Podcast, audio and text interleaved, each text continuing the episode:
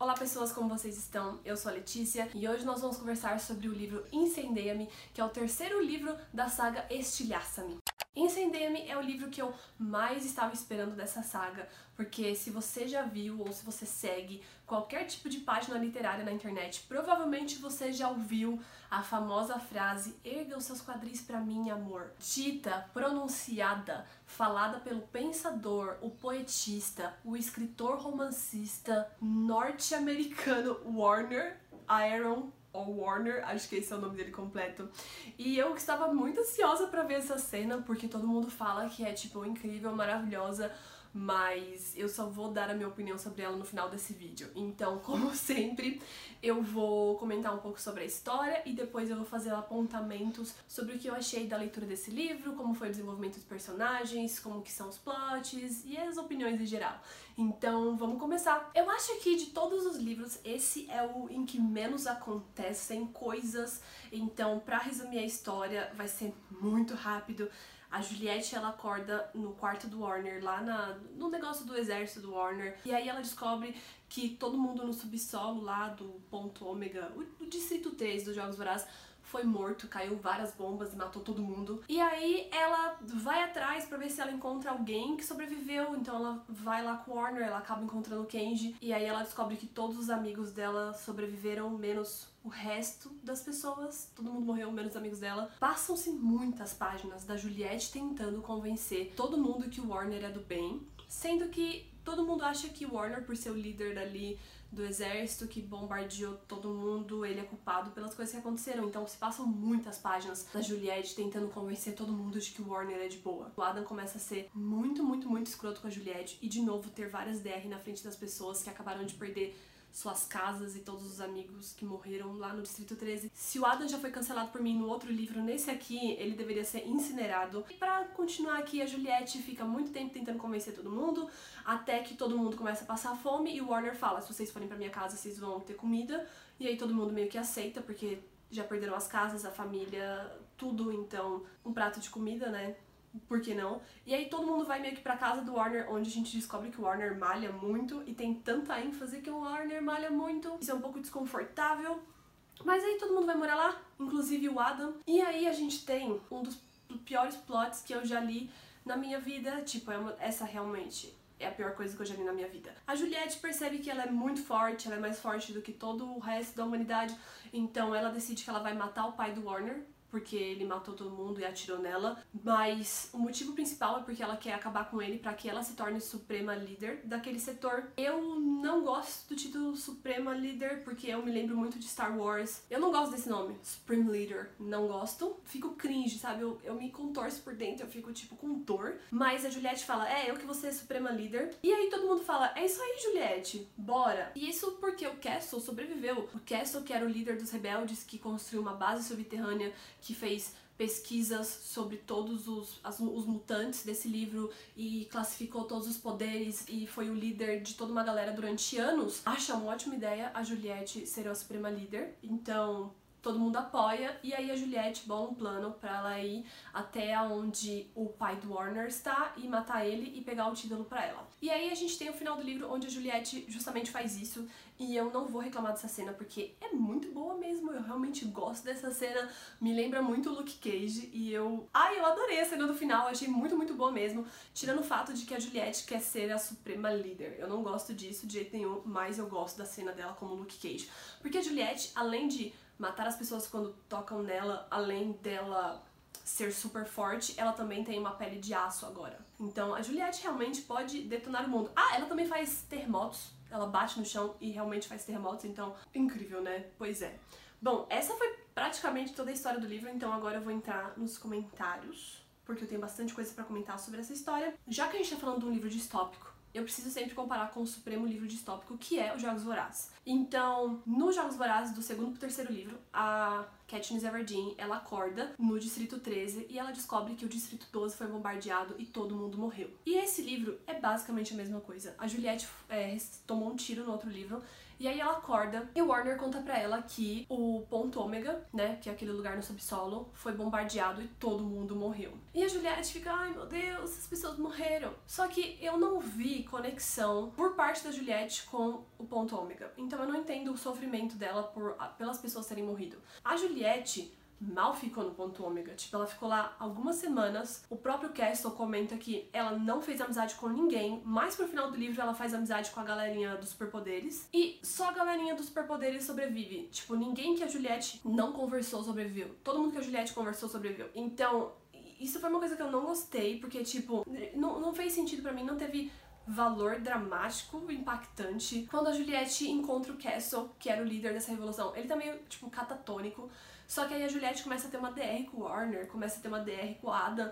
E aí o cara que, tipo, literalmente perdeu todo mundo, que tava catatônico, depressivo, mal se alimentava, mal ia no banheiro, tá animado pra ouvir uma DR de um adolescente. Tipo, aí ele fica, ah, então vamos lá, vamos na luta. Tipo, isso me irritou tanto, porque assim, quando a Juliette encontra o Adam, eles começam a ter várias DRs, várias DRs na frente de todo mundo.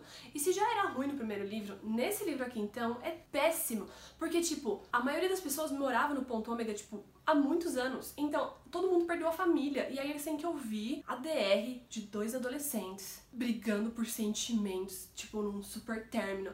E parece que é uma coisa tão uou, incrível, magnifique, tipo, mas é horrível, é completamente desconfortável. Esse essa parte do livro, é sério, me fez olhar pro lado, tipo, às vezes você sente vergonha alheia quando o livro, né, a pessoa tropeça, você sente uma vergonha alheia assim, mas esse livro literalmente fez eu sentir uma vergonha alheia que eu não queria continuar lendo. Tipo, essa parte do lado tendo uma DR, gritando, Ai, porque eu queria que você estivesse morta. Tipo, além dele ser abusivo, ele tava falando, queria que você estivesse morta na frente de um monte de gente acabou de perder todo mundo que conhece. Tipo, é horrível essa cena. E aí a Juliette, ela mal pergunta, tipo, como vocês estão, sabe? Todo mundo que você conhece morreu. Vocês acabaram de voltar de uma guerra. A Juliette mal pergunta nada, ela tá mais tipo, ai, Warner, ele, ele, ele é do bem.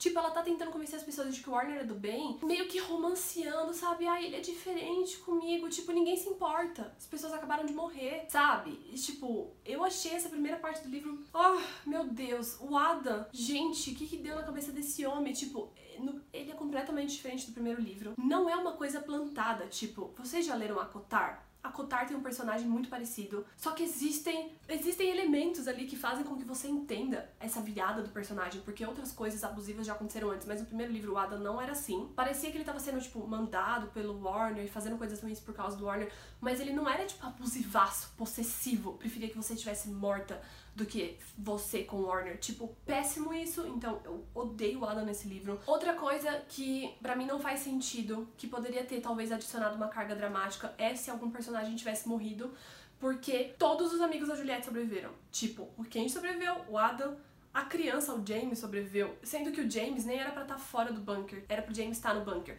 E aí algum personagem fala assim: "Ah, e antes da explosão o James correu para fora".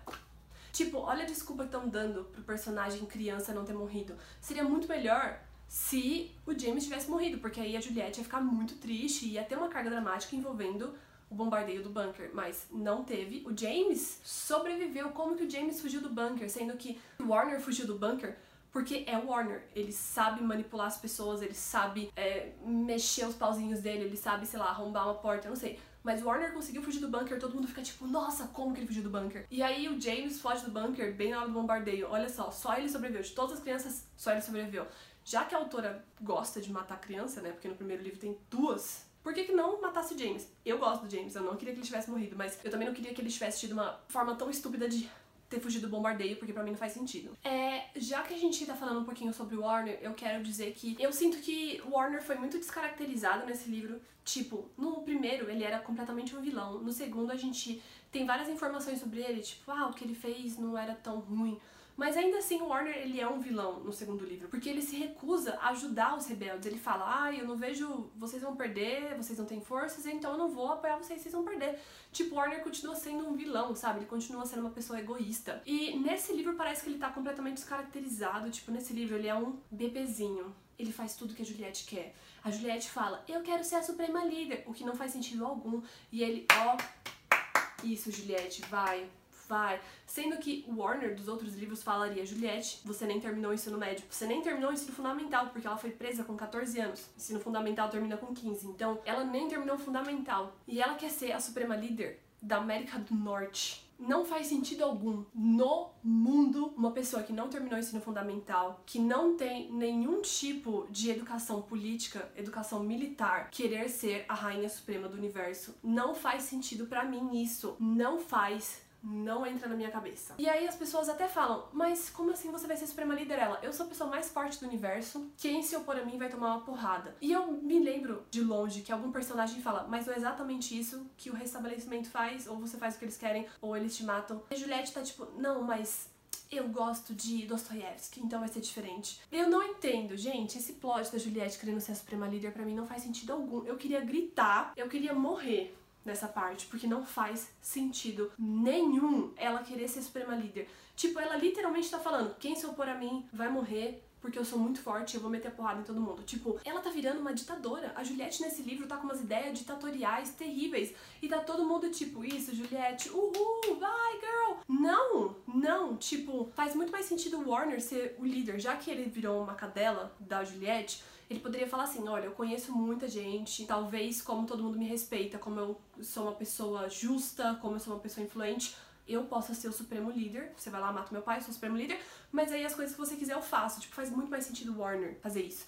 A Juliette é uma pessoa muito emocional, muito emocional. Ela é contrariada, ela dá um soco no chão, abre uma cratera e aí todo mundo fala: tá bom, você ganhou porque você é muito forte. Não faz sentido uma pessoa sem educação nenhuma militar, nenhuma educação política, ela não terminou a escola, nunca fez nenhum curso, nada, ela não conhece nada política, ela nunca nem votou, a Juliette não tem nem idade para votar. Por que, que ela quer ser a líder? Não, não faz sentido para mim. Não faz sentido nenhum para mim isso. Eu odeio isso com todas as minhas forças. E só para constar, antes que eu seja cancelado aqui, não é porque você não terminou a escola que você não seja inteligente, mas a gente não tá falando de tipo você abrir seu próprio negócio, seguir a sua vida. A gente tá falando de uma pessoa sem inteligência nenhuma. A pessoa nunca fez uma aula de Bhaskara na vida, não que você use isso, mas a pessoa nunca fez uma aula de nada na vida, querendo ser líder de um país. Para onde vai esse país? E só para terminar, Antes que vocês falem que eu odiei esse livro, que eu só critiquei, eu gosto muito da última cena, quando a Juliette vai atrás do pai do Warner no navio. Eu acho que é uma cena muito badass. É muito legal quando ela olha em volta, tá cheio de balas. Eu acho isso muito legal. Eu queria tanto que nesse livro o Warner, já que ele quer, né, fazer as coisas que a Juliette quer, ele falasse: tá bom, Juliette, eu vou ser o supremo líder, mas você vai precisar fazer as coisas para mim. E aí a Juliette fosse lá e fizesse as coisas e fosse realmente a arma que ele sempre quis que fosse. Eu não quero puxar tanto o saco de um homem aqui falar o homem seria muito melhor para isso. Mas o Warner fala, tipo, sete línguas. O Warner terminou toda a escola. O Warner já é líder de um exército, ele já comanda aquele lugar há tanto tempo, ele tem muito mais conhecimento. E a Juliette, ela é só uma pessoa extremamente egocêntrica, sabe? Eu sou forte, então eu posso. É isso. Tipo, uma pessoa com um pouco de moral moral, tentaria aprender antes de liderar. E tipo, não, ela quer liderar e depois aprender, sabe? Vamos errando no caminho. Se as pessoas morrerem de fome, se tiver uma guerra, um monte de gente morrer, tô nem aí, eu sou forte mesmo, nenhuma bala me pega. Então a Juliette tá se tornando uma vilã.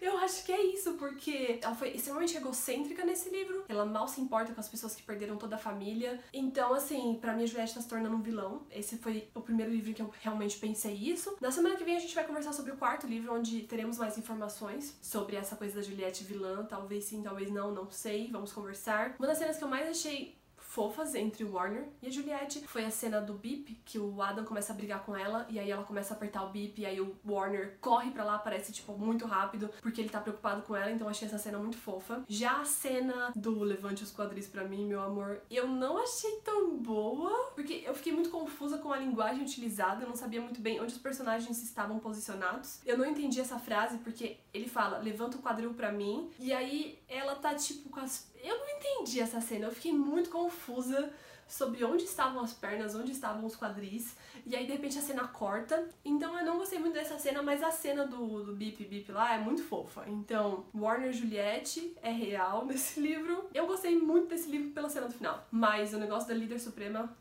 não deu pra mim. Bom, gente, esses foram os meus comentários sobre o terceiro livro da saga Estilhaça-me. Semana que vem teremos o vídeo onde eu vou conversar sobre o quarto livro. É, eu tô no, atualmente no quinto, então vamos ver onde é que essa saga vai levar a gente.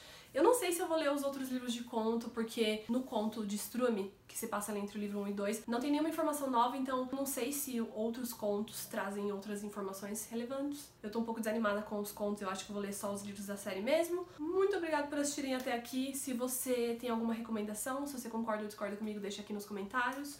Muito obrigada por assistirem até aqui. Beijos e tchau!